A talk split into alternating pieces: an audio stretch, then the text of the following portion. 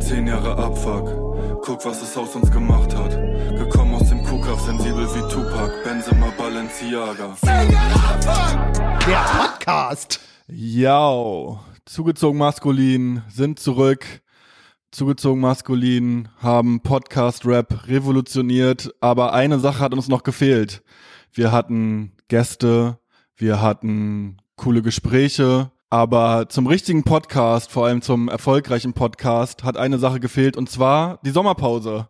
Darum haben wir uns gedacht, ja, komm, für die Let bevor wir die letzten beiden Folgen veröffentlichen, machen wir eine kleine Sommerpause. Grimm ist hier auch mit mir im Studio. Was hast du getrieben? Ich habe gehört, du warst da äh, in Hamburg irgendwie bei so einem Projekt dabei oder ja. was? Ich war äh, bei Finn Kliman im Klimansland, der zusammen mit quasi einem Kollegen von uns, äh, Marc, also der Olli Schulz, ja. machen da dieses Hausboot und ja. das ähm, habe ich schon mal für uns gescoutet, weil wir würden da wirklich demnächst im Podcast aufnehmen und dann bin ich mit Finny da einfach, äh, ja, haben, haben so Schaukeln gebaut mit so fetten alten Treckerreifen. Cool. Ah, es hat mega Spaß gemacht, ja. Einfach nur ihr beide. Ja, wir beide und ein Kamerateam.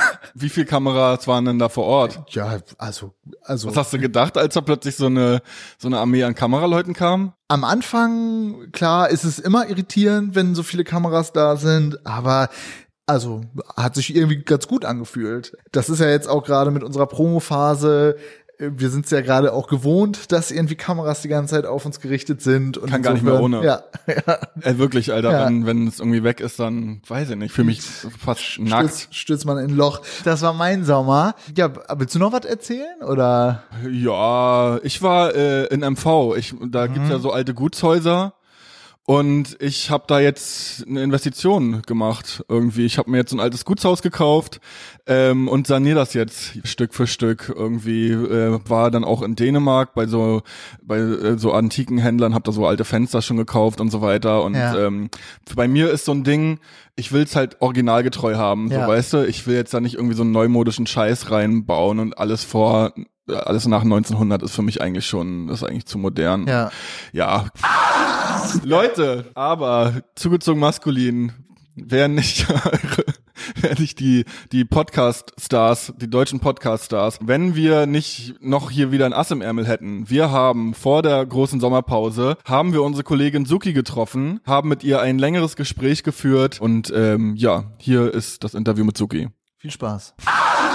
Hi, hier ist äh, zugezogen maskulin Grimm 104 Testo und wir haben noch eine Person im Raum, die wir gleich vorstellen oder wie machen wir das? Können wir eigentlich direkt machen. Wir freuen uns sehr, dass sie heute hier ist. Suki, hallo, herzlich willkommen. Tacho. Wir reden heute über das Jahr 2018. Ich würde mal ganz kurz einen Abriss machen, was 2018 so passiert ist wie immer keine, kein, kein Anspruch auf, auf Vollständigkeit. Zugezogen maskulin. Wir haben der müde Tod noch rausgebracht. Mhm. Äh, alle gegen alle Tour eins und zwei. Es ist auch das mhm. Jahr, was, was mein Kollege Grimm vielfach schon angeteased hat. Ein Jahr, in dem es, in dem es finster wurde um ihn, um mich auch. Kommen wir gleich noch zu. 36 Grad verschoben Chemnitz habe ich notiert. Puls Open Air, Nightliner Frauenfeld Splash, Highfield Hip Hop Camp. Wien Hilton Hotel, Tschechien Autobahn Porno Hotel. Schweiz-Tour, Vorgruppe FSF. Wahnsinn, das sind jetzt so die Stichpunkte. Suki, du kannst gerne ergänzen. Ich habe ein bisschen rausgefunden, du warst noch auf Mortem und Make-up-Tour mhm. im Jahr 2018. Mhm. Du hast am Folgealbum schon angefangen zu arbeiten. Und es nie beendet. Aha. Dann kam dein, deine Dokumentation raus, die Dokumentation über dich von Seepferdchen und Schränken. Und einige Podiumsgespräche habe ich gesehen, dass du da aktiv warst, unter anderem feministische Sommeruni und äh, ein Podium zu Frauen im Rap auf dem Reeperbahn Festival. Oh Gottchen, ja. nach, äh, Wie, wieso auch Gottchen? Oh Gottchen, ja, da gab es ja einen Vorgänger, ähm, 17, 2017 gab es einen Vorgänger äh, zum gleichen Thema in anderer Besetzung und das ja war für mich sehr schwer auszuhalten, um ehrlich zu sein. Und ich hätte ursprünglich auch auf dem Podium sein sollen, bin dann aber wie immer im, im Spätsommer, Herbst äh, abgeschmiert. Naja, naja. Okay, wir machen mal weiter. Wir können mhm. ja da später nochmal einhaken.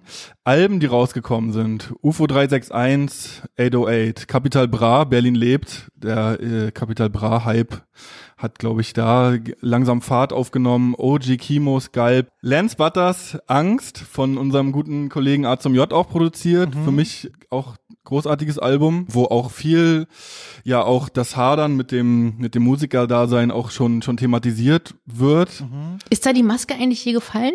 Nee, ne? Die ist nee, noch drauf. Nee, soweit okay. ich weiß nicht. Und ähm, jetzt mal abseits von Rap ein Album, was mir auf jeden Fall sehr viel bedeutet hat, mich sehr berührt hat. Feine Sahne, Fischfilet, Sturm und Dreck, was ich auch bis heute höre und ja, wirklich ein Top-Album ist. So, was ich gemerkt habe, ich habe jetzt die Jahre vorher immer Kinofilme rausgesucht. Das habe ich in diesem Jahr gemacht und dachte, ey, ich kenne keinen Film davon und dachte so, ja, okay, das markiert halt auch, wie egal Kino einfach geworden ist. Dass da nur noch so Superhelden-Kram war und dass Serien da eigentlich schon lange das neue Ding waren. Voll. Also Serien in dem Jahr Elite, so eine spanische Serie, kann ich empfehlen. The Protectors, eine türkische Serie, finde ich auch cool. Dogs of Berlin, großer Hit. Ich finde es mega. Ich habe es wirklich ähm, durchgezogen und sehr unterhaltsam. Worden am Schluss, ja. Ich vermute mal, dass ich die Person also mit der wenigsten Serienerfahrung hier bin. Okay. Mhm. Ja. Narcos Mexiko habe ich auch nicht geguckt. Bad Banks auch großartig. Kennt ihr das? Deutsche mhm. Produktion von Christian Schwocho über so Investmentbanking ist wirklich, wirklich super gut und kann ich auch in, äh, in dem Rahmen noch empfehlen. Den NSU-Täterfilm von 2016, der auch von ihm gemacht wurde, auch mit Albrecht Schuch, genau wie, wie Bad Banks. Wirklich genial. Und auch noch nachreichen will ich, äh, Wir sind jung, wir sind stark, auch großartiger Film über die äh, Ausschreitungen in Lichtenhagen. Soll ich noch weitermachen? Ihr könnt auch immer was dazu sagen, wenn euch was einfällt. Bücher. Na, ist ein guter Dan Brown bestimmt erschienen, oder? Im Jahr 2018. Dan also, Brown. ja, auch da, keine Ahnung, Michelle Obama, Becoming, meine Geschichte habe ich nicht gelesen, aber dass man un ungefähr so weiß. Michael Wolff, Feuer und Zorn im Weißen Haus von Donald Trump, mhm. so ein Enthüllungsbuch. Mhm. Marc-Uwe Kling, Känguru-Offenbarung. Oh, das hasse ich. Das wurde mir mal von meinen Eltern ans Herz gelegt, diese ganze Känguru-Trilogie, aber ich bin da auch nicht, also ist nicht so meins. Bin ich, ich hasse, das ist, ich finde das leider ganz ätzend irgendwie. Ich, ich habe es auch nicht ja, gelesen, nicht okay. gehört, nichts dazu ja. zu sagen. Hm. So, Politik. Das vierte Kabinett Merkel jetzt ein halbes Jahr nach der Bundestagswahl tritt jetzt zusammen CDU und SPD, GroKo. Trump und Kim Jong-un treffen sich, äh, eine Dürreperiode im Sommer, Gelbwestenproteste in Frankreich, Kollege Farid Echo-Skandal, Ausschreitung in Chemnitz, Wir sind mehr Konzert, Landtagswahl Bayern, Hessen und Merkel gibt ihren Rück den Rücktritt nach ihrer Legislaturperiode bekannt. Mhm. Womit steigen wir ein? Also ich kann mal vorneweg sagen, ich kann überhaupt keine Jahre, ich kann keine Zahlen, ich mhm. kann nix, ich habe eine äh, nicht diagnostizierte Dyskalkulie, ich kann mir, ich weiß, mhm. ich habe keine Ahnung, was ein Liter Milch kostet so. Ich auch nicht, darum darum habe ich dann irgendwann angefangen, diese Sachen rauszusuchen, um irgendwie so ein Gefühl nochmal wachzurufen, was war das für ein Jahr und wie habe ich mich da gefühlt irgendwie. Okay. Das finde ich jetzt eigentlich gerade sogar eine gute Frage, also wenn du jetzt so dieses 2018, also sowas wie äh, äh, die die eine Tour, die du noch gespielt hast, also wenn, wenn du daran so zurückdenkst, hast du schon so ein Gefühl, weil wenn ich an dieses ganze Jahr 2018 zurückdenke, habe ich ein schlechtes Gefühl irgendwie. Es ist mir wirklich als so ein blödes Jahr in Erinnerung geblieben irgendwie. Also mhm. aus mehreren Gründen, aber hast du da so ein, so ein, also wenn du so überlegst, okay, wie ging's mir denn? Na, du hast auch gerade ja immer, also du hast, hast es gesagt, dieses mit dem Abschmieren irgendwie im mhm. Spätsommer, Herbst. Das klingt so, als ob zumindest das Ende von 2018 irgendwie scheiße gewesen wäre. Ja, das wäre. beginnt halt seit, seit 2016 beginnt bei mir so im Juni der Abstieg. So mhm. eigentlich, wo alle aufdrehen und sich ihre Festivalbändchen ums Handgelenk kleben. So ist für mich der Moment gewesen, wo ich nur noch die Zähne zusammenbeiße und versuche irgendwie von Tag zu Tag zu kommen. Mhm. Ich, und deswegen ist dieser Sommer, also das ganze Sommerthema tatsächlich so eine große Umkehrung bei mir. Und mhm. äh, ich weiß jetzt nicht mehr genau, welche Festivals ich in diesem Jahr gespielt habe oder 17 oder 19. Das ist für mich irgendwie einfach nur so eine Gesamterfahrung. Na klar gibt's immer wieder auch Highlights ähm, und tolle Begegnungen und auch tolle Gespräche, aber ansonsten ist es halt vor allen Dingen diese Anstrengung, okay, jetzt rauf, 45 Minuten und los geht's und wieder runter und ah, so und diese, dieses unnatürliche Hochfahren und alle, alle Begriffe auch, die da dran, also wenn ich noch einmal das Wort Abriss höre oder mhm. irgendwie rasieren mhm. oder abliefern oder so. Mhm. Ich kotze, also ich kann das, also auch in 18 und dann habe ich es 19 ja nochmal weitestgehend irgendwie geschafft, äh, durch ein Festivalsommer zu kommen, was halt auch mal so furchtbar ist, weil ich mich so schlecht und undankbar fühle, weil natürlich voll viele Leute unheimlich viel Arbeit da reinstecken, mir die Möglichkeit zu geben, auf diesen Festivals zu spielen. Und dann stehe ich da und finde halt alles scheiße. Ja. Mhm. Das ist auf jeden Fall einer dieser großen Zwiespaltgefühle, ähm, so die, die ich also nie anständig in mir integriert bekommen habe. So und dann sozusagen, je mehr Performance vorne dran klebt, desto beschissener sieht's halt innen drin aus. So. Und ich äh, war auch ganz beeindruckt von deiner Erzählung, dass sie so eine Panikattacke auf der Bühne irgendwie ankündigt oder so. So, ja, das, das hatte ich beim Rock am Ring oder sowas und, und habe das da aber noch gar nicht so erkannt irgendwie, sondern hatte es dann auch 2018 war doch die Alle gegen alle Tour, oder? Mhm. Da hatte ich das. Ich würde mal ganz kurz einhaken und mal ganz kurz vorgreifen. Ja, genau. Du hast ja 2019 deinen Rücktritt verkündet, zumindest den Als Rücktritt. hätte ich ein Amt. Ja. ja. Wie, wie Merkel. Mhm. Was ich rauslesen konnte, dass das vor allem die, die Festivalmonate für dich ja. schlimm waren und dass du danach regelmäßig in ein Loch gefallen bist oder, oder wenn du es jetzt so erzählst, vielleicht auch währenddessen schon. Mhm. Genau, deshalb sind wir jetzt da schon so mitten im Thema. Ja, und bei dir war es auch in dem Jahr auf, auf Tour. Na, da habe ich das das erste Mal gemerkt, dass das nicht ist, dass, weil vorher habe ich das so abgespeichert, ich bin unterzuckert oder irgendwie sowas. Mhm. So, ich kenne das noch so nach dem Kiffen irgendwie so um, ohnmächtig werden oder so. Das ist mir so ein, zwei Mal in meinem Leben passiert und das hat sich so, das war so eine Erfahrung, die ich halt mal gemacht habe. Oh, jetzt, ne, mein Sichtfeld wird immer kleiner, alle, so, ich krieg so Druck auf den Ohren und so weiter und so fort und ähm, habe dann so gemerkt, mir geht's eigentlich ganz okay soweit, aber ich habe das jetzt auf einmal so auf bei ganz normalen Tourshows auf der Bühne, das war für mich immer so ein sicherer Platz irgendwie, weil ich halt dachte, ja gut, ich bin ja jetzt hier nur mit Leuten, die ich irgendwie gerne mag und dann so aber ja so auf die Bühne rennen und so zu merken, oh, irgendwie sind meine Knie weich und dann so dieses Hochfahren, ich, ich glaube, das hat man mir gar nicht angemerkt, aber ich bin immer wieder hin, hin, hin habe mich so hinter den Bühnenvorhang versteckt, habe unserem Tourmanager, ich brauche ein Koffein, vielleicht hilft das, dann habe ich so zwei es gibt oben im Skaters Palace eine Kaffeemaschine, dann hat er mir da einfach so Espressi runtergebracht. Dann habe ich so sinnlos noch Nasen-Espressi ja. in die Hülle ja, gelegt. Genau. Und dann ging's wieder, komisch. Ja, ganz komisch, danach ganz taub. Nee, und da habe ich so richtig gemerkt, ich entwickel da irgendwie was, was auf einmal nicht mehr so weggeht und was mich da wirklich den ganzen Auftritt über verfolgt hat und was auch noch mal dazu beigetragen hat zu diesem Gefühl, es ist, also du hast es gerade schon irgendwie ganz gut gesagt, dass es so unnormal ist eigentlich. Also unnatürlich. dieses unnatürlich, genau, so hochfahren und äh, ja und auch so dieses, Mann, ich stehe halt, da ist mein Gehirn gar nicht für gemacht für dieses. Ich stehe vor 1500, naja gut, also auf Natur dann 60.000. ja, genau vor 60.000 Leuten und danach im Hilton schlafen. Ja. Aber es ist dann im Hilton auch ganz schön leise wieder irgendwie mhm. und so. Also da da, da habe ich so gemerkt oh das das kriege ich gar nicht mehr so unter einen du hast Hut. ja an an dem Abend das ging ja noch weiter im Hotel ne? Da hast du ja noch äh, das, dein meine, mit Lean ja, meine, ein, meine einzige Codein Erfahrung gemacht allerdings nicht so als Dirty Sprite sondern einfach als Hustentablette weil ich war auch noch total krank. Und, ja genau. äh, ich muss das nehmen Mann. Herr Wachtmeister ich muss das nehmen das Hustenmittel. Nee ich habe es wirklich und hatte danach so krasse Albträume, wie glaub, also wirklich von so riesigen Heuschrecken, die an so Hochhäusern und da so ihre, oh, ich habe wirklich fürchterlich geschlafen und ähm, da, da, da war ich wirklich nur noch so ein Nervenbündel. Und nächsten Tag wieder auf die Bühne? total ängstlich auf die Bühne gegangen und mhm. dann ist es aber gut gegangen, weil ich mir dann so, ich hatte mir dann eine Power Rate und dann ging's auch mhm. auf einmal wieder so, aber äh, bis ich dann mal irgendwie angefangen habe, da wirklich auch mal, ich sag mal, wissenschaftlich dran zu arbeiten.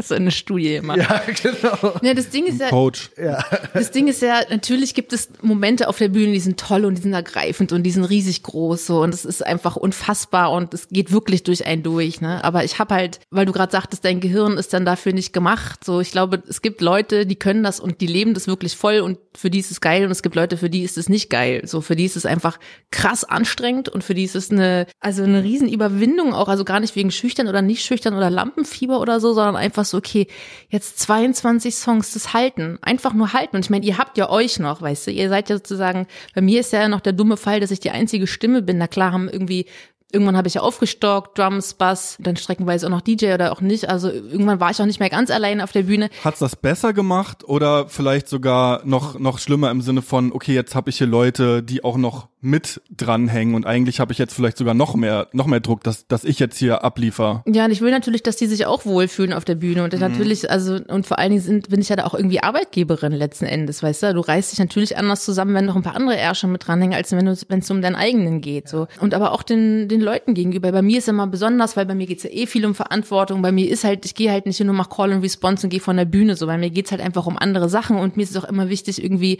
aktuell einzubinden, wo war gerade welcher Nazi-Aufmarsch, sind Leute davon vielleicht einfach noch irgendwie platt oder so, das nachzufragen oder irgendwie zu gucken, was passiert gerade. Damit nerv ich mich selber so krass. Also ich habe dann auch nochmal den Anspruch irgendwie auch von meinen eigenen Leuten, dass die nicht genervt sind. Okay, jetzt kommt der Joke wieder, drei, zwei, eins, hahaha. So, das, das kann ich nicht ertragen. Also ich versuche auch tatsächlich meinen Leuten mit mir auf der Bühne irgendwie einigermaßen schön zu machen und äh, da kommt einfach zu viel zusammen und halt eben dieses Ding von gute Laune und Abriss und alle Hände hoch und so ist halt ist nicht meins. Auch auf, wenn ich selber auf Konzerten bin, bin ich auch nicht unbedingt die Person für die erste Reihe und ich finde es auch voll nervig, wenn mir gesagt wird, jetzt kommt mal alle nach vorne, so ja, ich weiß selber, dass ich die Option habe.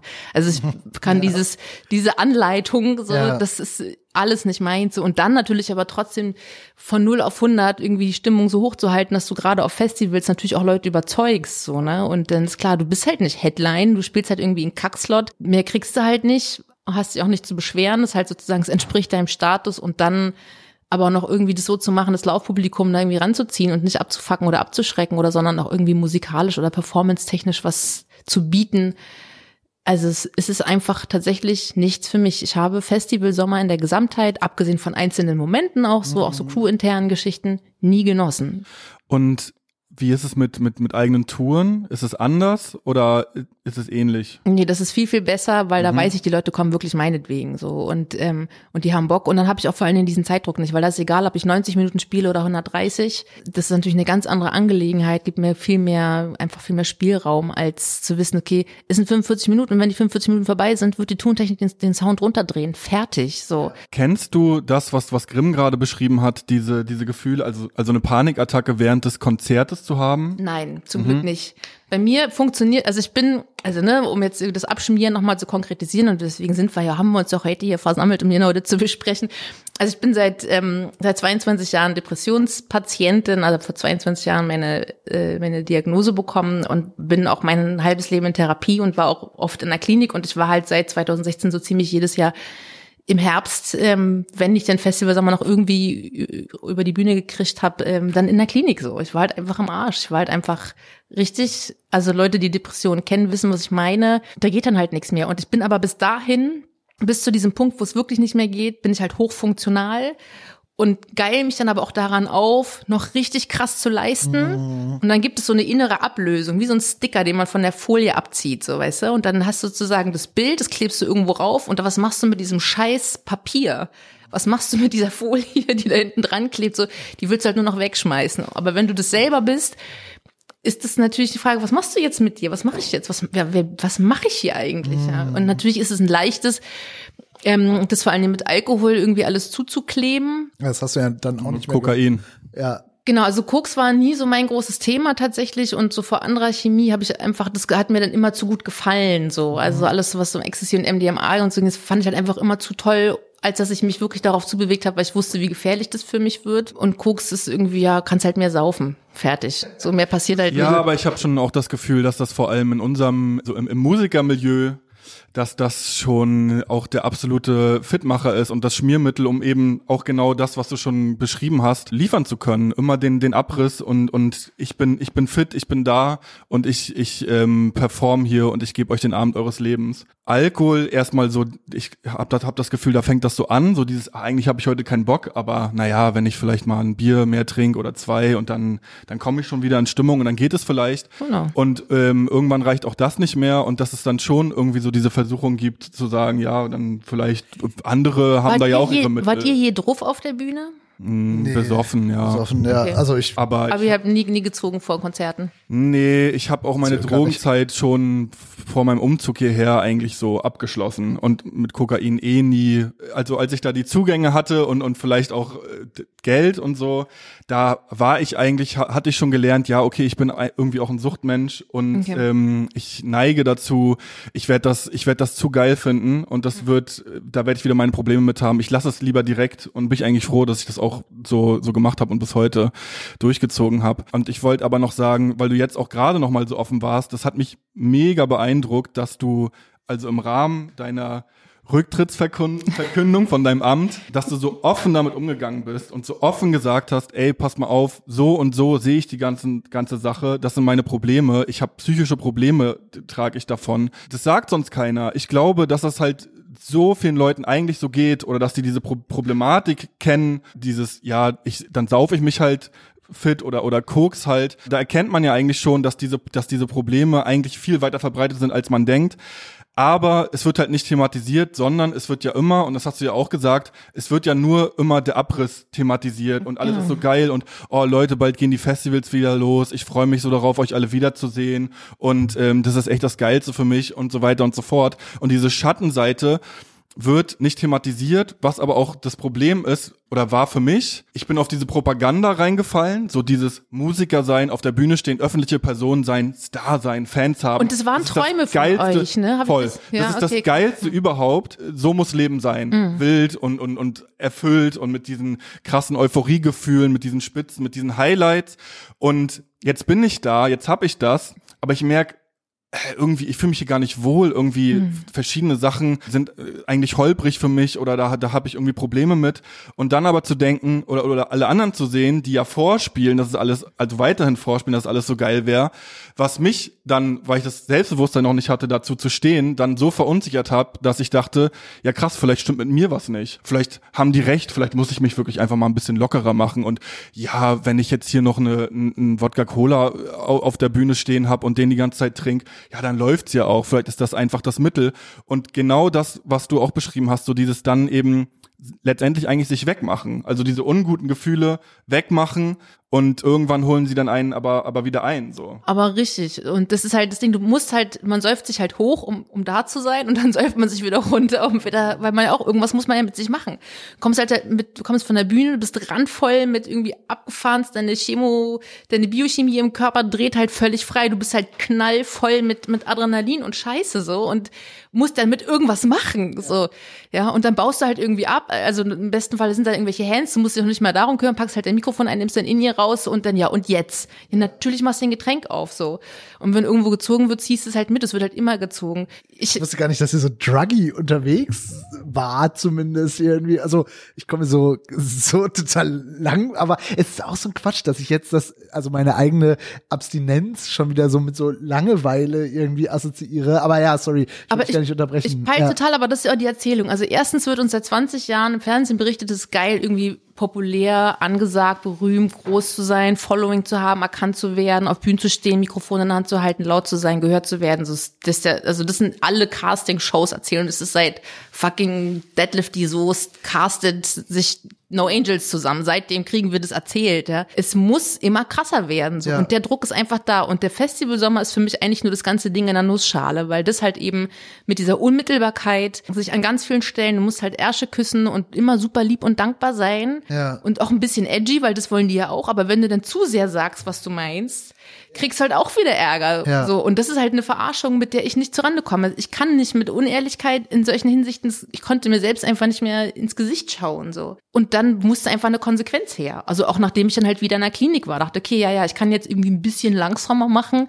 oder ich mache es halt einfach gründlich ähm, weil ich auch einfach in verschiedenen Hinsichten gefährdet bin. So Depression ist, ohne jetzt irgendwie Tränendrüse aktivieren zu wollen, aber Depression ist eine tödliche Erkrankung. Ich weiß das sehr genau. Ich habe meinen Stiefvater an seiner Depression verloren. Er hat sich suizidiert 2014, zwei Monate nach der Entbindung meiner Tochter. Mhm. So, ähm, ich weiß, wie real das ist. So, wir wissen um Nemesis, wir wissen um alle diese, auch wenn die unterschiedliche Gründe hatten, warum sie letzten Endes sozusagen den Kampf aufgegeben haben gegen diese Krankheit. So, aber es ist eine tödliche Krankheit. Und wenn ich in mir gespürt habe, dass ich hier einfach in eine Sphäre komme, aus der ich vielleicht nicht mehr rauskomme. Das, ich musste einfach eine Reißleine ziehen. 2018 mhm. habe ich übrigens aufgehört zu trinken. Dann im August, also jetzt zwei Jahre knapp her, wo ich auch dachte, so wie kann man, also auch das lange nicht verstanden hat, wie können Leute nicht saufen? Und das Interessante ist, wenn du dann nämlich aufhörst, dann bist du plötzlich die Alkoholikerin in der Sicht der anderen, während alle anderen weiter saufen. Nur weil du ehrlich genug warst zu sagen. Weil du sagst, ah nee, okay, jetzt wird sie irgendwie zu doll, ich, ich stopp das jetzt mal. Ja. Oder, oder ich, ja, ich kenne das so in der Light-Variante, dass immer, wenn ich so mit meinem eigenen Saufverhalten so hadere irgendwie, ist mir schon passiert, dass dann Leute gesagt, also man redet so über seinen eigenen Alkoholkonsum und ist so unsicher, oh, ist es jetzt zu doll? Genau, mir wird dann so signalisiert, ja, ist wirklich, also ne, das Bierchen wird aufgeklackt und dabei getrunken und ja, also ne, aber nur durch dieses Aussprechen. Aber ja, irgendwie. erstens ist es übergriffig und zweitens glaube ich auch, dass die Person, die das dann bei einem so ankreidet, selber da eine, ein Thema irgendwie hat, was sie dann so Genau, aber das ist halt eben unausgesprochen sozusagen. Die, wenn du, wenn du diejenige bist, die sich in Therapie begibt oder die in eine Klinik geht oder so, ja, jetzt stationär ambulant ist ja Wumpe, mhm. dann bist du der Psycho alle anderen, die sich nicht darum kümmern, sind nicht die Psychos. So. Ja, Obwohl, ja, ich kümmere mich ja drum, ja, verdammte Scheiße. Mhm. Also ich kümmere mich um meine psychischen Probleme und ich kümmere mich um meine Suchtstruktur und ich gehe das ja an. So und ich, also ich bin jetzt 36 Jahre alt, weißt du. Ich habe irgendwie, ähm, ich will irgendwie ein bisschen Bedeutung. Ich weiß, es klingt cheesy und pathetisch und so, aber einfach ein Konzert zu spielen, was ich am Ende nicht mehr gebrauchen kann, weil kein geiles Foto entstanden ist, das ich bei Instagram posten kann, ist halt ein ungespieltes Konzert. Mm. So und das kann es halt nicht sein, dass du halt natürlich als erstes, wenn nach der Bühne habt ihr geile Fotos gemacht, so, ja. so damit du halt irgendwie Material hast, um das einfach nochmal auszuwerten. Na, damit du dann auch den Post machen kannst, über den wir gerade schon quasi geredet haben. Boah, wie geil war das denn? Ey, Krass, ja, was war da denn los? Ja, äh, wow, genau. morgen, ja. morgen Tickets in Wuppertal. Ganz genau. Ja, schrecklich und ist halt alles so fake und ist einfach nur so ein riesen Affentheater. Ey, wirklich auch absolut toxisch, meiner Meinung nach. Ähm, Sag mal, habt ihr aus eurem Insta-Channel eigentlich Sachen gelöscht oder war der immer so leer? Naja, wir haben äh, Sachen archiviert, ja. Okay.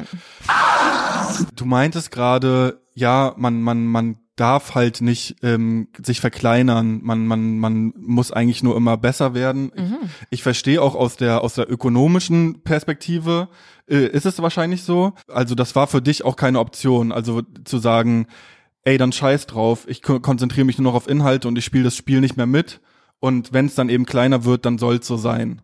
Ja, ich glaube, dass ich dann, also ich hatte ja, habe ja dann gemerkt, als ich die Abschiedstour geplant habe, also ich wollte ja eigentlich nur ein Konzert im November 19 spielen, eins in Berlin so als Dankeschön, auch so zehn Jahresmäßig irgendwie und war dann halt aber in der Klinik, konnte das nicht spielen. Das heißt, wir mussten das irgendwie schieben. Dann war so Anfang März angesagt und dann merkten wir, okay, warte mal, das ist eine Abschiedstour, also ein Abschiedskonzert, aber wieder nur in Berlin.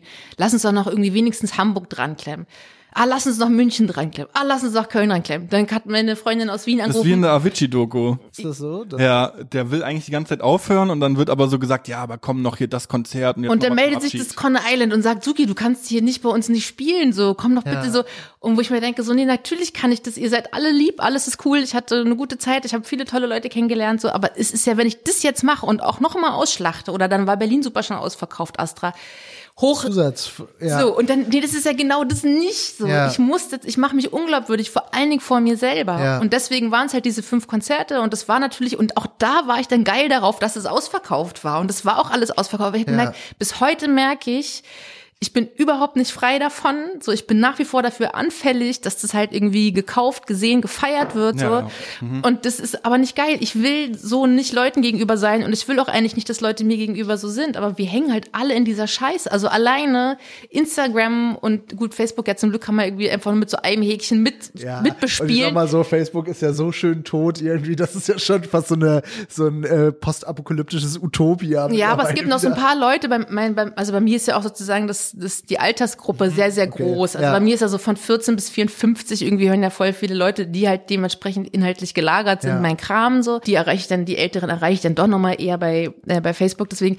aber alleine das irgendwie sinnvoll zu bespielen, ist halt einfach ein scheiß Halbtagsjob so, weißt du, wenn du es wirklich gründlich machst. So. Und ich, an so vielen Stellen, also mich strengt es so an, mich fuckt es so ab. Ich hab, mir macht das alles wirklich, wirklich wenig Spaß und und dieser Zyklus aus alle zwei Jahre, also ich glaube, ihr hattet auch mal so eine Phase, wo ihr irgendwie euch in, auf irgendwie eine Schreibklausur zurückgezogen habt und kamt wieder und hattet irgendwie nix oder so. Ja, das, naja, das so alle mit gegen, Walde. mit Walde, alle gegen alle schreiben. Ja. Aber also weil sozusagen die Erwartung ist jetzt, findet ja nicht nur auf der Bühne bei Festivals statt oder äh, wo auch immer, sondern eben auch, dass du halt kreativ, also du musst halt in allem einfach immer krasser werden. Du musst halt gucken, ist der Trend schon vorbei? Kann ich da noch rauf? Will ich darauf? Nicht, also irgendwie, ja. ne, jetzt mal runtergebrochen, Autotune, ja oder nein. Ja.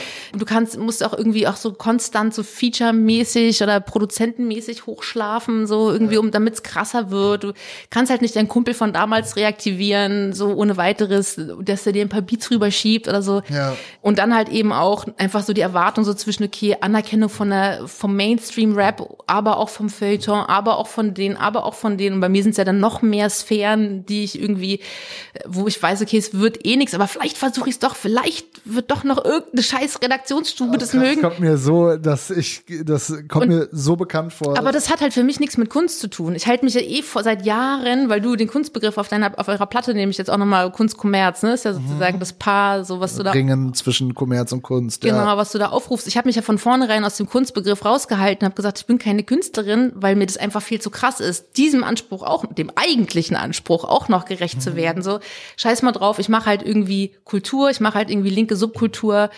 Es hat halt bei mir verschiedene Formen eins ist Mucke davon, aber auch da alle zwei Jahre so, ja, jetzt müsste mal langsam ein Album kommen. Und ich hatte nie irgendwie so Arschlochmanager oder so, die ja. mir da krass im Nacken gesessen haben. Ähm, war immer Indie oder gänzlich DIY. Aber trotzdem habe ich das gespürt, so kacke, der Song wird nicht das, ja, das ist noch nicht fürs Radio und bla bla bla. Das ja. muss noch, da muss noch irgendwie mehr Aufbau und dieses Geringe um irgendwie so diese Geilheit. Ist, ah. Aber da muss ich jetzt, also gerade wo du jetzt sagst, da kommt ja auch auch als Linke dieses Problem, ja, wo kriegt man denn Kohle her irgendwie? Also das, das wäre jetzt nochmal sowas, wo ich, also ist es jetzt Zucchini dann tatsächlich? Ach so, ja, genau. Oder? Also ich habe dann eben nicht mit Mucke aufgehört, sondern habe was gemacht, was total unpopulär und also zu sagen, die, die Wackness, die die Leute in mir sehen wollen, bestätigt sich da. Ich mache halt Musik für Kinder. Normalerweise machen Leute Musik für Kinder, wenn die eigene Karriere nicht so geil gelaufen ist. So. Mhm. Meine Karriere ist für meine Verhältnisse, für da, wo ich sozusagen inhaltlich musikalisch gestartet bin, ziemlich gut gelaufen. Ja, das wollte ich gerade sagen. Ich hatte, also das ist mir auch, also es war so, du, ich hatte das Gefühl, dass du 2018 also auch mit dem Festivalsommer und so weiter und so fort, so an den Punkt eigentlich gekommen bist, wo man hätte sagen können, okay, jetzt übernimmt man noch so den Main, also das ist natürlich auch so eine Vorstellung, die nie so funktioniert. Das ist mir auch nicht ganz fremd, dass man jetzt so den Mainstream, aber ich meine, da hattest du ja die Hö die größte Größe, die du als als Musikerin jemals er erreicht hast, erreicht und hättest ja das so quasi als Basis, um dann noch weiter aufzubauen und dann, also da habe ich dann aber auch immer das Gefühl, okay, dann hast du ja auch wahrscheinlich entsprechend gut verdient irgendwie. Also ist jetzt mal so ein bisschen Gehaltscheck-Talk, nee, Quatsch, aber ähm, da dann auch so diese, diese Bremse so runterzutreten. Ja, aber mir ist, ich bin, ich finde Geld total gruselig. Ich war, mhm. wie gesagt, ich kann überhaupt nicht mit zahlen und ich will, dass meine Leute gut bezahlt sind und dass ich irgendwie meine Miete bezahlt kriege und einen Kühlschrank füllen kann. Ja. Ich habe keine teuren Hobbys, ich habe nichts, ich gebe nicht viel Geld aus so. Bald kommt das Auto. Nee, bald kommt ein kleines Auto. ähm, aber deswegen war mir der war mir der finanzielle Aspekt echt immer relativ egal, muss ich sagen. Ich habe das nie, weil ich hatte, ich habe mir keine teure Scheiße gekauft, so nie irgendwas. Ich habe irgendwie, wenn mein MacBook kaputt ist, kaufe ich mir ein neues und das ist dann ja. genauso alt wie das davor. Ja. Also weißt du, was ich meine? Also, das war, war für mich nie ein Anreiz. Genau. Und, und mit Zucchini war das dann einfach so ein, einfach ein Bedürfnis. Ich probiere mal rum. Und wo ich wirklich über anderthalb Jahre versucht habe, den Nachfolger von Mortem und Make-up zu schreiben und ich halt kläglich gescheitert bin, einfach nichts zustande bekommen, aber wohl auch tolle Leute irgendwie ihre Beteiligung zugesagt hatten, ähm, als Features, aber auch Produzentenseits. Also ich saß halt einfach davor und dachte mir, okay, es ist halt passiert nicht. Es passiert halt einfach nicht. Und dann ist mir aber dieses Zucchini-Ding in den Kopf gekommen und ich habe innerhalb von einer Woche dieses Album geschrieben. Mhm. Auf einmal. Wo klar ist, es interessiert weder das Feuilleton noch rap.de oder wen auch immer, noch irgendwie, also es ist halt, es sind jetzt einfach kleine Leute so, denen ist es völlig scheißegal, wie ich aussehe, denen ist scheißegal, ob ich mich dazu oder dazu verhalte, wie es ist mit Israel, Palästina oder sonst irgendwas so. Es ist richtig egal und ich kann trotzdem noch Musik machen und habe trotzdem noch meine Leute um mich rum, kann denen noch weiterhin einen Job geben und wir versuchen das mal so. Ja. Halt, und interessanterweise bin ich ja mit Zucchini dann beim Major gelandet, ja. total beknackt eigentlich. Und das macht mich überhaupt nicht reich. Ich verdiene insgesamt nicht viel. Ich mache, also ich glaube, 70 Prozent der Arbeit, die ich mache, mache ich halt soli, ähm, mhm. was meine Zeit so braucht. Und mein anderes Standbein war ja immer das ganze Meinungsthema rund um Podien und Gegenwarts Politik und äh, diese Dinge, wie geht gesellschaftliche Veränderung, Feminismus, mhm. Queer-Kram und so. Und damit finanziere ich mich so ganz okay mit ja. ein paar Schreibaufträgen und einem ähm, und ein Podium hier oder da. Ja, ich muss auch sagen, dass was du was du vorhin beschrieben hast, dieses Gefühl von, ey, hier sind hier lasten zehn verschiedene Ansprüche auf mir mhm. aus allen Richtungen. Also ich muss gut verkaufen, ich muss irgendwie vielleicht einen Radiohit haben. Gleichzeitig, Radiohit. gleichzeitig will ich aber irgendwie von, was weiß ich, irgendwelchen Hip-Hop-Kids gut gefunden werden. Ich will in allen Medien auftauchen, im Feuilleton, aber auch in den Rap-Medien. Ich will äh, in irgendwelchen linken Zusammenhängen äh, gut gefunden werden. Ich glaube, und das war bei dir wahrscheinlich auch nochmal viel, viel mehr ein Thema als bei mir oder bei uns.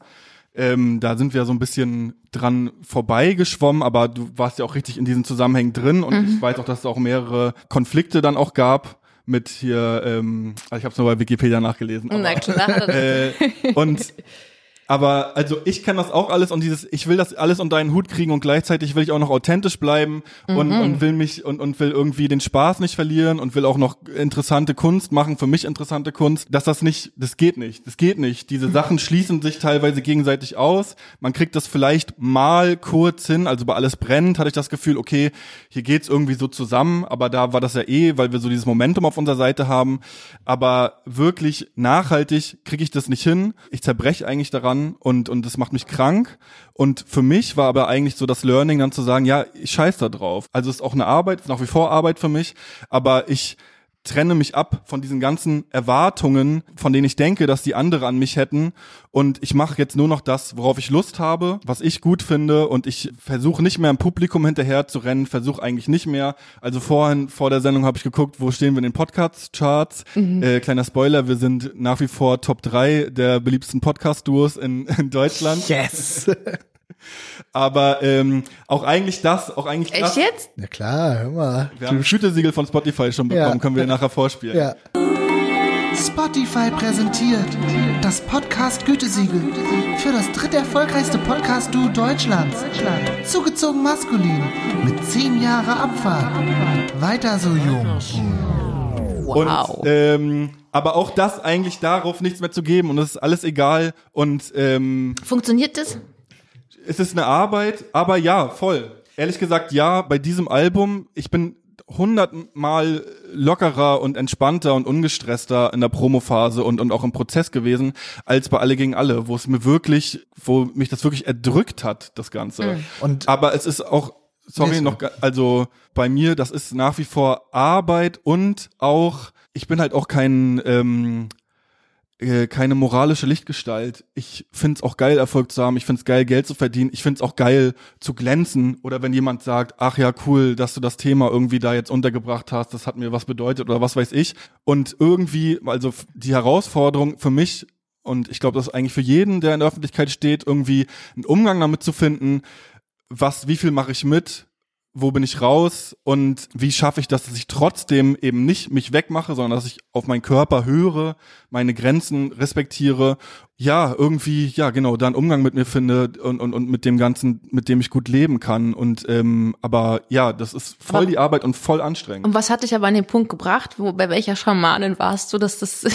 so funktioniert für dich? Was ich war beim Coaching tatsächlich bei Kollega dem Boss. ähm, beim Alpha, nee, Quatsch, ja, Therapie halt. Also tatsächlich. For real, ja. Ja, aber ich habe schon seit 2010 schon, da hatte ich ja noch richtig Panikattacken und Depressionen, weil ich so aufgewachsen bin mit einem ein Junge darf kein, keine Angst haben und kein äh, nicht traurig sein und so weiter und es ist eine lange Reise bei mir, die auch lange wahrscheinlich nicht abgeschlossen ist.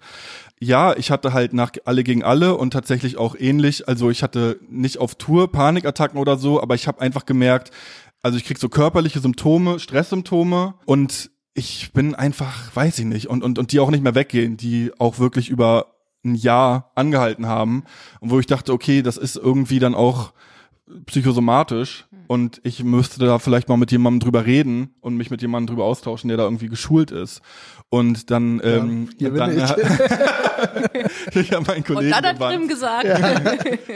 Trink mal mehr. Ja. Trink mal zwei Bier mehr. Ja, ja komm her, dann machen wir jetzt. Ähm, muss ich auch mal von der alten trennen. Ja. Stresst. Sobald ich da auch die Arbeit angefangen habe, dann war das wie vom Geisterhand innerhalb weniger Wochen, zack, waren die Symptome weg. Props an deine Therapeutin, ey. Ja, auch nochmal von mir Props.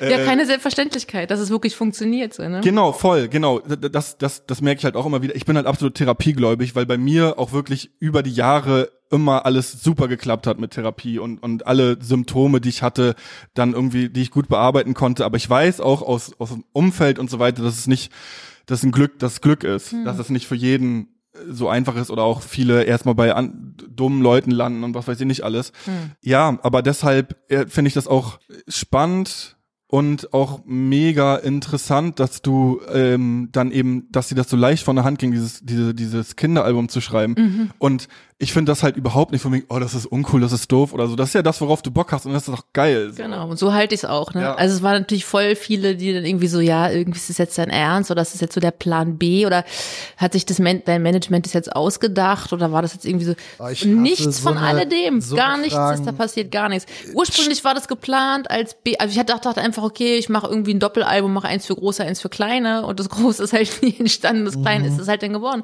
Und ich fühle mich halt total wohl damit und ich schreibe auch voll gerne gerade am Nachfolger. So, also es ist mhm. wirklich trotz, obwohl es fucking Universal ist, so weißt du, was natürlich auch. Und das war dann auch so geil, weil klar war. Kommt das Nachfolgealbum auch bei Universal? Ja. Na, herzlichen Glückwunsch. ja.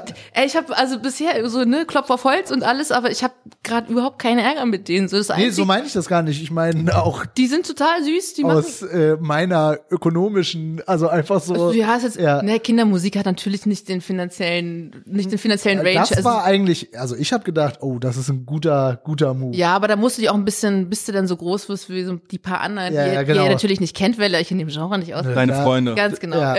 die Gang. Bis du dahin kommst, aber das ist, aber das ist auch sehr DIY. Also ich glaube, die sind bei Oettinger, aber das ist, äh, also ich glaube, die einzigen, die wirklich verdient verdienen, sind, ähm, sind deine Freunde und Rolf ja. Zukowski, so alle Oettinger. anderen. Genau, das ist ja eigentlich ein Kinderbuchverlag, aber die haben ja, auch eine. So, mit, mit Shoutout an die Ötti Gang. Ja, ich habe auch gerade gedacht. ähm, und, aber die haben eben auch eine, eine Musikabteilung so. Und die haben, und ich meinte auch so, Leute, euch ist klar, wen ihr euch hier ins Boot holt, so, ja. ne? Also, ich ist klar, ja. mit wem ich Ärger habe und was da auch inhaltlich alles an mir dran äh, heftet, so. Und die waren so, ja, alles cool, wir machen das.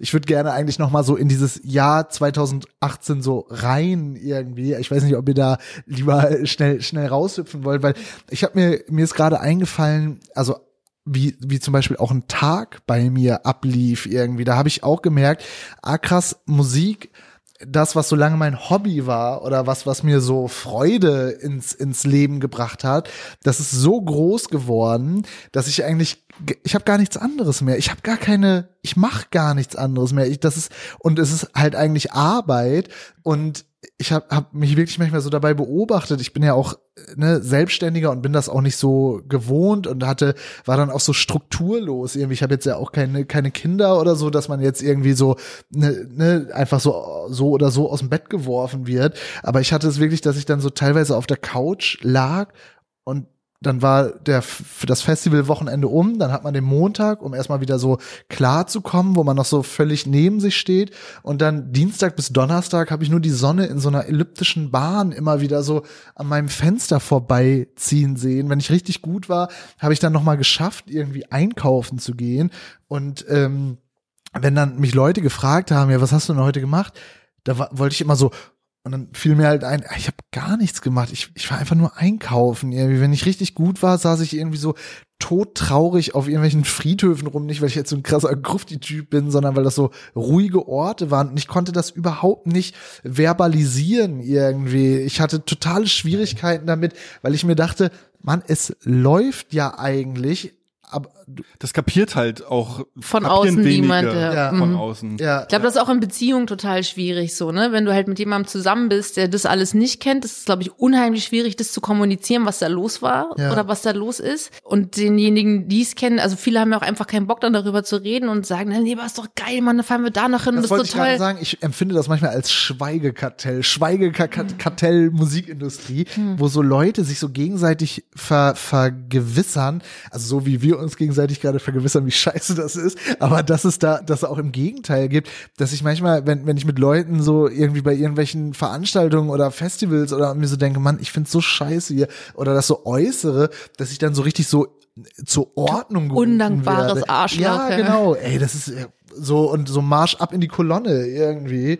Ja, sag mal. Ja, und auch, es ist ja auch total schwierig, wenn ich das jetzt von, von außen mir auch beschaue. Und da ist aber auch wieder das Problem, ist wieder, ne, ich, ich denke einen Blick von außen mit, eine Wertung und so weiter, aber das kapiert ja keiner, weil es eben so, das ist ja der geilste Job der Welt und was du jetzt da beschreibst, hä, wie, du hattest Stresssymptome, oh mein Gott, ja, ich habe auch Stresssymptome, wenn ich, wenn ich jeden Tag acht Stunden irgendwie eine Mauer hochziehe oder so. Ja. Ähm, genau, das, wie stressig kann es denn sein? Ja, das ist auch eine große Party. Man, man ja. sieht halt genau. einfach, ähm, und also das ist auch schwierig und für mich auch eine Herausforderung, das so zu formulieren, weil ich mir direkt vorkomme wie ein Jammerlappen. Ja, also das peile ich auch total, also weniger im Sinne von, also jetzt nicht in Bezug auf so, wow, ich spiele ja nochmal irgendwie so Männlichkeitsbilder und der ganze Scheiß damit rein. Ähm, und bei mir ist es dann halt eher so ein Ding von, okay, es gibt Leute, die buddeln mit ihren blanken Händen den Spargel aus, damit du den fressen kannst im Backstage, so reiß dich zusammen. Also bei mir kommt halt so ganz fies, so die, die eigene innere Moralkeule gibt mir richtig von innen eine rüber. Und das ist dann eher so, also weniger irgendwie andere schaffen mehr, reiß dich zusammen, sondern andere machen halt einfach nochmal ganz andere Sachen, so sei einfach froh. Und dann aber wirklich ehrlich zu sich sein und sagen so, nee, aber es macht mich halt nicht froh. Und es ist ein bisschen, ich glaube, es gibt Leute, die gehen da drin total gut auf, wenn die irgendwie ihren Konsum im Griff haben, haben die ein wunderbares Leben und es ist voll toll, dann sind die richtig in ihrem Job. Bei mir ist halt so Augen auf bei der Berufswahl, ich mache mich halt kaputt, mhm. weißt du? Da ist halt jeder unterschiedlich, aber voll. Ist ein wichtiger Punkt auch, dass es nicht per se schlimm und schrecklich ist, sondern Nein, dass es Menschen gibt, Leute, die, die genau dann und die gehen da voll drin auf und so. Aber ja, genau, ist bei mir auch nicht zu 100 Prozent so. Aber ich habe auch schon auch Momente, wo ich sage, ja, das ist geil, das macht mir Spaß. Und aber vor allem auch das Schaffen. Also mittlerweile, seitdem ich aufgehört habe, so viel aufs Feedback zu schielen, merke ich halt viel mehr, wie so die, die Zusammenarbeit und da auch nochmal der Punkt zu zweit was machen mm. und irgendwie wie dieser Austausch und, und, und was schaffen, zusammen auf Tour sein, zusammen auf der Bühne stehen, ähm, dass das mir Spaß macht mm. und dass das mich total erfüllt auch. Mm. Ja. Ich glaube nicht, dass das, dass das Thema auf der Bühne stehen grundsätzlich oder Musik machen oder irgendwie öffentlich sein, also das nee. Problem ist, sondern der Druck. Der ja. Druck und dieses, dieser Anspruch, dass es immer krasser werden muss. Ja. So. Und das ist eben aber auch das, was dann so auch, auch bei mir da erst gereift ist, dieses Gefühl von, also auch so dieses Gefühl, der gefühlte Flop, ne, ist jetzt wirklich ziemlich Nähkästchenmäßig, aber alles brennt da lief halt alles so, ne? Das lief wie, wir hatten alles auf unserer Seite, wir hatten irgendwie das Mo Momentum, das du gerade gesagt hast, wir haben äh, irgendwie die richtige Balance aus Kunst und Kommerz irgendwie hingekriegt, man hat ganz gut verdient, aber man hat nicht jeden Schrott mitgemacht, man hat auch ein paar coole Sachen oder wichtige Sachen gemacht, man war so, wow, wir sind gechartet und dann hast du aber das Gefühl, und das war dann, wann ist alle gegen alle rausgekommen? 2017, ja. ne? Mhm. Da, da hast du dann das Gefühl, okay, jetzt muss es doppelt so krass werden. Mhm. Und dann ist es einfach einfach nicht doppelt so krass. Es ist ein bisschen krasser. Wir sind wieder ein, zwei Treppenstufen ne, in, in dieser künstlichen, äh, also das ist ja auch, es ist ja nicht echt irgendwie. Es ist ja nur so eine künstliche, es ist ja eine künstliche Treppe irgendwie, aber in der war ich halt total drinne, ein paar Treppenstufen weitergelaufen. Und 2018 habe ich dann überhaupt erst gemerkt, was ich mir eigentlich alles so vorgestellt habe, wie das jetzt alles wird und auf einmal zu realisieren, ach, das ist jetzt gar nicht so geworden. Wir sind gar nicht die Megastars irgendwie. Ja. Das hat eben auch dazu geführt, also so eine generelle Freudlosigkeit. Also ich konnte mich halt über nichts so richtig freuen. Ich, Mann, ne, ich war wirklich am, am Ende der Welt, hatte die Füße in der Afura-See auf Westpapua und war aber so, hab trotzdem irgendwie geguckt, wie 36 Grad jetzt performt. Irgendwie. Ja, nicht performt, weil wir es verschieben mussten. Ah ja, genau, ja. Und habe mich darüber geärgert, weil dann nicht wieder dieses ja. Feedback kam. Ja, der, der nächste Schuss. Ja, ähm, ja und auch bei, bei Alles brennt, wie du gerade sagst, wir hatten halt das Momentum, das ist halt auch was, was ich aber später erst gelernt habe. Ja, es geht halt nicht um, um Inhalt. Es geht äh, gar nicht um die Musik an sich, mhm. sondern es geht eigentlich viel mehr um die Promo. Ganz genau. Und ähm, ja, es geht nicht um Inhalt, es geht darum, wer hat Momentum und es ist eigentlich total hohl. Also diese Hype-Verläufe, das ist jetzt das neue Thema, aber wie bei des Kaisers neue Kleider, weil alle jetzt sagen, dass das das neue Thema ist. Mhm. Ein Album später, die gleichen Leute dann schon wieder sagen, hey, das fand, findest du noch cool? Das ist total langweilig. So, mhm. ich habe jetzt schon wieder den und den neuen Künstler ausgegraben. Mhm. Und es geht gar nicht um Substanz, Substanzielles, um, um, um Inhaltliches oder so, sondern es geht eigentlich nur, ja, mit, mit wem kann ich jetzt irgendwie glänzen, wer hat Momentum und ist eigentlich hohl. Es ist eigentlich, sind eigentlich nur Blasen. Es ist so eine Blase, die nach dem anderen groß gemacht wird und dann wieder äh, platzen gelassen wird. Und man macht sich auch krass abhängig von anderen. Voll und es ist ein totales Theater einfach nur. Es ist einfach nur ein Theaterspiel. Ja. Wie hast du das? Und der Kaiser hat eigentlich gar keine Klamotten an, ist eigentlich totale Drecksmucke. Und ein, ein Jahr später sagen das dann auch wieder alle ganz ja. klar. Nachdem das kleine Kind gesagt hat, ey, der hat ja gar nichts an. Ja. Mhm. Und dann lachen alle. Wie hast du das denn eigentlich, also ich, ich hatte das Gefühl, dass gerade 2018, dass so Feminismus und Rap, dass das so ein Mainstream, also ne, dass es auf einmal ein Thema wird, was sich auch, weiß ich nicht, eine große Marke irgendwie so dran heftet. Mhm. Wie blickst du da jetzt so drauf oder denkst du dir manchmal, ah, das hätte ich noch mitnehmen, ich hätte das irgendwie umbiegen können oder sowas? Also ich habe mir, ich habe mir in Sachen in Sachen Feminismus und feministischer Politik, Theorie und Praxis 15 Jahre echt einen Arsch abgerannt. Also ich habe ich hab 2003 bis 2009, das ist sehr lange her, ja. habe ich Gender Study studiert und bin halt einmal komplett durch die feministische Theorie gelaufen ja. so, und habe danach versucht, das irgendwie für mich zu artikulieren und das irgendwie ein kulturelles Paket zu schnüren und das, daraus sind halt irgendwie die Alben geworden, die dann kamen. Ich muss auch sagen, sorry ganz kurz, dass wir 2010, als wir noch bei rap.de waren, dass wir da schon Musik von dir ich News weiß sogar, dass, drüber geschrieben ja, haben. Ich weiß sogar, dass wir 2007 hatten wir mal, da haben wir uns aber so ein bisschen gestritten, glaube ich. Wir beide? Ja, das war beim da ging's um hieß der, der hat da so Podiumsveranstaltungen gemacht. Da warst du und ich habe so einen Artikel, ich habe so ein Interview mit, wie hießen diese Produzenten, Bizarre und die haben so ein Schulrap-Programm gemacht, so Schulrap, so Wissensrap oder so. Gitarre ist der Typ. Reputation. Reputation, genau. Und einer von denen war irgendwie cool mit dir. Genau. Und ich habe und da haben wir uns irgendwie so ein bisschen leicht, ah. da habe ich irgendwas gesagt und da haben wir uns so ein bisschen in die Wolle gekriegt. 2007, ja, das war aber auch dann mein Absprung von dieser ganzen Sphäre sozusagen. Ich habe okay. 2008 war mein Cut. So. Aha. 2008 wurde okay, genau. aber na, das war vielleicht eher 2009 und da mhm. da da ich, ich weiß nicht mehr um was es ging, aber seitdem kenne ich dich irgendwie. Das, ne, oder, oder ist mir ein Begriff. Und genau, es war, also jetzt dazu nochmal, genau, zwei, also bei rap.de wussten wir schon, dass es ja, ja egal. wir haben dich aber gerade unterbrochen. Du wolltest ja. erzählen. Ähm, Na, für mich ist es halt ein ganz langes Thema so, ne? Also ja. für mich, ich mache das halt jetzt irgendwie.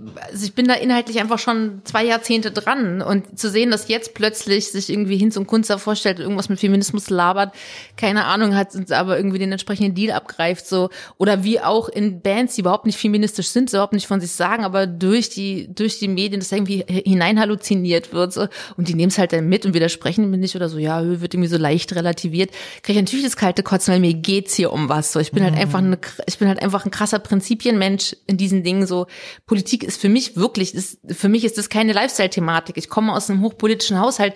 Für mich ist das, also die Kapitalisierbarkeit der Kapitalismuskritik ist halt für mich was, das lässt mich durchdrehen. So, ja. Und dann halt also, zu sehen, wie sich das alles so verhält, war für mich einfach klar, ich bin raus. Macht das jetzt alles, alles in Ordnung? Ich, die, da kommen welche nach und darum ging es mir ja auch nur. Ich hatte ja nie den Anspruch, eine krasse Karriere hinzulegen.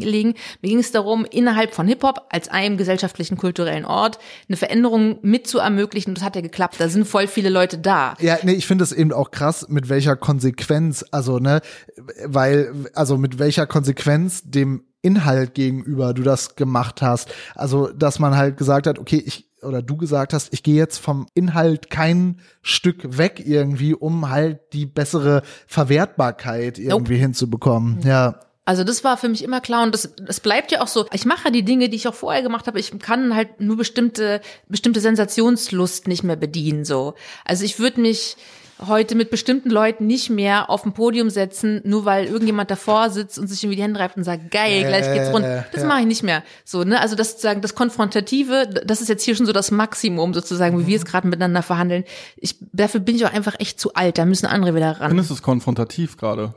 Naja, schon zu sagen, was mich alles ankotzt, um mich wieder aufzuregen und ich merke, so, mein Puls okay. geht hoch, ich ja. reiß die Augen auf. So, ja, es war jetzt nicht, ich wollte jetzt nicht aus dir irgendwelche Disses rauslocken ja. oder sowas, sondern ja. Aber interessant, dass es sich ja so ein bisschen gleicht auch mit, äh, mit Rap-Szene oder Musikszene. So dieses, es muss ein Spektakel sein. Es ist eigentlich dahinter ist eigentlich viel hohl. Also es geht nur um Selbstinszenierung. Also Voll. oder das ist eigentlich so der Kern. Und derjenige, der sich gut darstellen kann und der allen anderen verkaufen kann, dass er jetzt der größte Aktivist oder Aktivistin ist, der der Seit der vorgestern. Kommt, der kommt ja voll und der kommt aber damit durch. Und es gibt halt so viele Leute, die sich im Stillen, die nicht auf die Idee kommen würden, irgendwie auch noch darüber zu twittern oder so, weil unter Umständen auch gefährlich ist, wenn sie sich, äh, wenn sie über ihre politische Arbeit damit das, das öffentlich machen oder die irgendwelche, keine Ahnung, Demokratie-Einrichtungen unterhalten, dort irgendwie Morddrohungen ohne Ende bekommen und was weiß ich nicht alles. Die machen aber keinen Post da, darüber und deshalb keine Ahnung, tauchen die nicht auf und, und derjenige, der aber einfach irgendeinen irgendein Scheiß, den er selber irgendwo gelesen hat, dann mal fix in eine Story packt, der ist, der, der ist dann der, der große Aktivist und ähm, ist aber auch einfach nur eine riesen Verarsche. So, den Leuten werden da irgendwelche Orden angehängt und die Leute werden eigentlich verarscht. Das ist eigentlich auch da nur ein Schauspiel, aber die, aber die lassen sich auch verarschen. Das ist irgendwie so das Problem. Ich habe das Gefühl, Gefühl, ein Großteil der Leute, die wollen auch einfach verarscht werden. Die wollen einfach nur diese, diese Rolle sehen, die wollen nur diese Fassade sehen und ob da jetzt wirklich was dahinter ist, ob die Person sich wirklich mit irgendwelchen Inhalten auseinandergesetzt hat oder, oder im, im Privatleben irgendwas keine Ahnung, arbeitet in die Richtung oder leistet oder was weiß ich, ähm, das interessiert eigentlich gar nicht. Es geht eigentlich nur um die Fassade. Und, und wenn du eine schwarze Kachel postest, dann hast du mehr gemacht, als derjenige, der sich vielleicht schon seit seit Jahren irgendwie mit dem mit dem mhm. Thema auseinandersetzt und und irgendwie äh, damit damit so arbeitet und der aber die Kachel nicht gepostet hat. Aber das ist halt genau das Ding, ne? Sich mit fremden Fehlern in gemachte Nester in gemachte Nester setzen, das finde find ich halt richtig unerträglich und ich glaube, dass auch in unserem Beruf einfach voll viele Narzissten unterwegs sind so. Also Leute, die das einfach richtig geil finden, Applaus zu bekommen und die auch sonst nichts brauchen. Und es funktioniert. Es funktioniert, ja, na klar, ja. weil wir das ja auch alle nur so kennen. Also wir sind ja darauf getrimmt, irgendwie das Poster uns an die Wand zu hängen, so. Ja. Und, ähm, und jetzt wollen wir nicht nur das Poster über dem Bett haben, sondern wir wollen am besten auch noch irgendwie ein Selfie mit der Person, die auf dem Poster ist. Und dann sind, man will, also einfach so ein bisschen, dass es ein bisschen der, der Glanz auf einen abfärbt. Voll. Und es ist ja auch ein, es ist ja auch eine, eine, ein Berufswunsch. Also kleine Leute sagen, sie wollen Rapper werden oder sie wollen YouTube-Star werden, so. Was, also, das ist halt nichts, was das, das Substanzthema hast du ja schon angesprochen, so das kann halt sehr, sehr schnell sich wieder ein Wohlgefallen auflösen. Und dann ist die Frage, was macht man damit? Also deswegen bin ich auch immer so schwierig damit, wenn Leute so sehr jung, irgendwie so krass, wisst ihr noch, FR? Der aber jetzt erfolgreich und glaube ich, dem geht's gut. Der macht so Filmmusik und so weiter. Ja, super, aber das war auch so geil, der ist erst zwölf. Aber das ist halt ein Ding, du wächst. Also ich meine, du hast dann halt irgendwie deine, du hast halt deine Jugend dann auf die, auf die, auf eine Inszenierung äh, verschwendet oder verwendet, die du selber halt nicht halten kannst, weil du von so viel Äußerem abhängig bist. Ja. So. Und das ist halt ja, krass. Ja, und, und du hast halt eben auch nicht diese Festigung irgendwie, also so, ne, ich meine, zwischen 0 und 25 war ich nicht war, war ich ein Niemand. nee, also ne, da war ich jetzt eine eine eine Privatperson irgendwie und erst mit 25 bin ich dann doch jemand geworden, wo man noch mal irgendwie den sich die Google Suche lohnt irgendwie und da merke ich auf jeden Fall, dass dass ich mir also dass ich mir denke, oh Gott, Gott sei Dank bin ich erst so spät berühmt geworden. Mhm. Achtung, ich zeige gerade äh, Hasenohren, wie heißt das Anführungsstriche? Ähm, ne, weil ich glaube, wenn ich mit 19 irgendwie wenn, wenn uns mit 19 alles brennt gelungen wäre, ich glaube, da wird's mir, da. Hättest du jetzt drei Face-Tats. Ja, wahrscheinlich. Das, das kann gut oh, sein. warte mal, das, das müssen ja. wir jetzt, jetzt ein Foto machen und den entsprechenden Filter drüber legen, ja, bitte. Können wir, können wir, können wir später für. Äh, okay. Ähm, ja, ich glaube, das hätte mir nicht gut bekommen irgendwie. Ja. Naja. Und aber das ist auch gut, das zu erkennen, so, ne? Ja aber na klar, ich finde es nachvollziehbar, dass Leute Bock drauf haben, irgendwie gehypt zu werden, dass das irgendwie erstmal alles toll aussieht und so weiter. Und man hat halt, ihr kriegt halt irgendeinen Scheiß. So, ihr habt euch bestimmt auch Ewigkeiten keine Schuhe mehr selber kaufen müssen, weil die euch irgendeine Firma hinterher schmeißt. So. Also, ähm, das ja. sind, also ich kenne Leute, die haben halt nur Bandshirts von anderen Bands, weil sie halt beim Merch nach dem Gig kurz vorbeilaufen, sich was greifen und dann sind die Leute auch noch dankbar, dass man sich dieses T-Shirt da geklaut hat, so ja. ungefähr.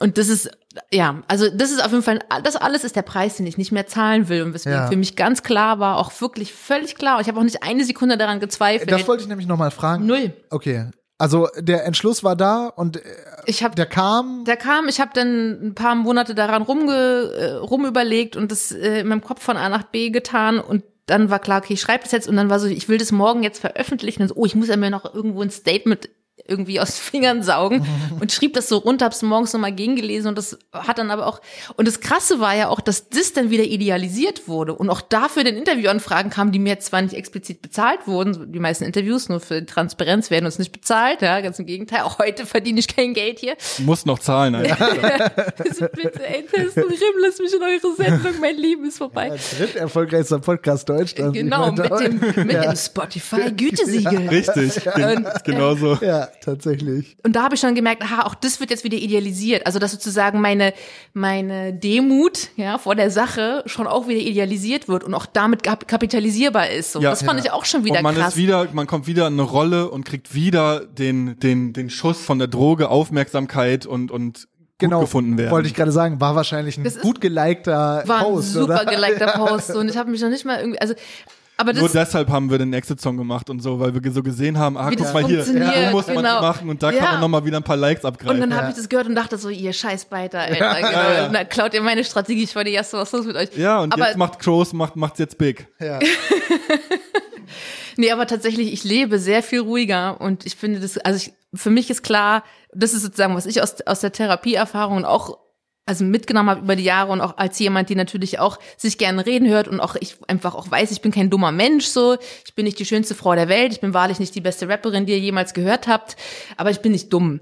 So. Und das und das, natürlich gibt es Momente, wo ich darauf stolz bin und merke, okay, es wäre schade drum, wenn ich gänzlich die Klappe halten würde. Aber das Teil, diesen Bereich, den kann ich mir völlig klemmen, weil der tut mir nicht gut. Weil es füttert mein Ego und wenn irgendwas nicht gut ist fürs Leben, dann ein, ein sausattes Ego, was aber schon direkt wieder Bock hat, wie du sagst, auf den nächsten Schuss. So, ich glaube, mhm. es ist also wirklich eine Entscheidung ganz für mich gewesen.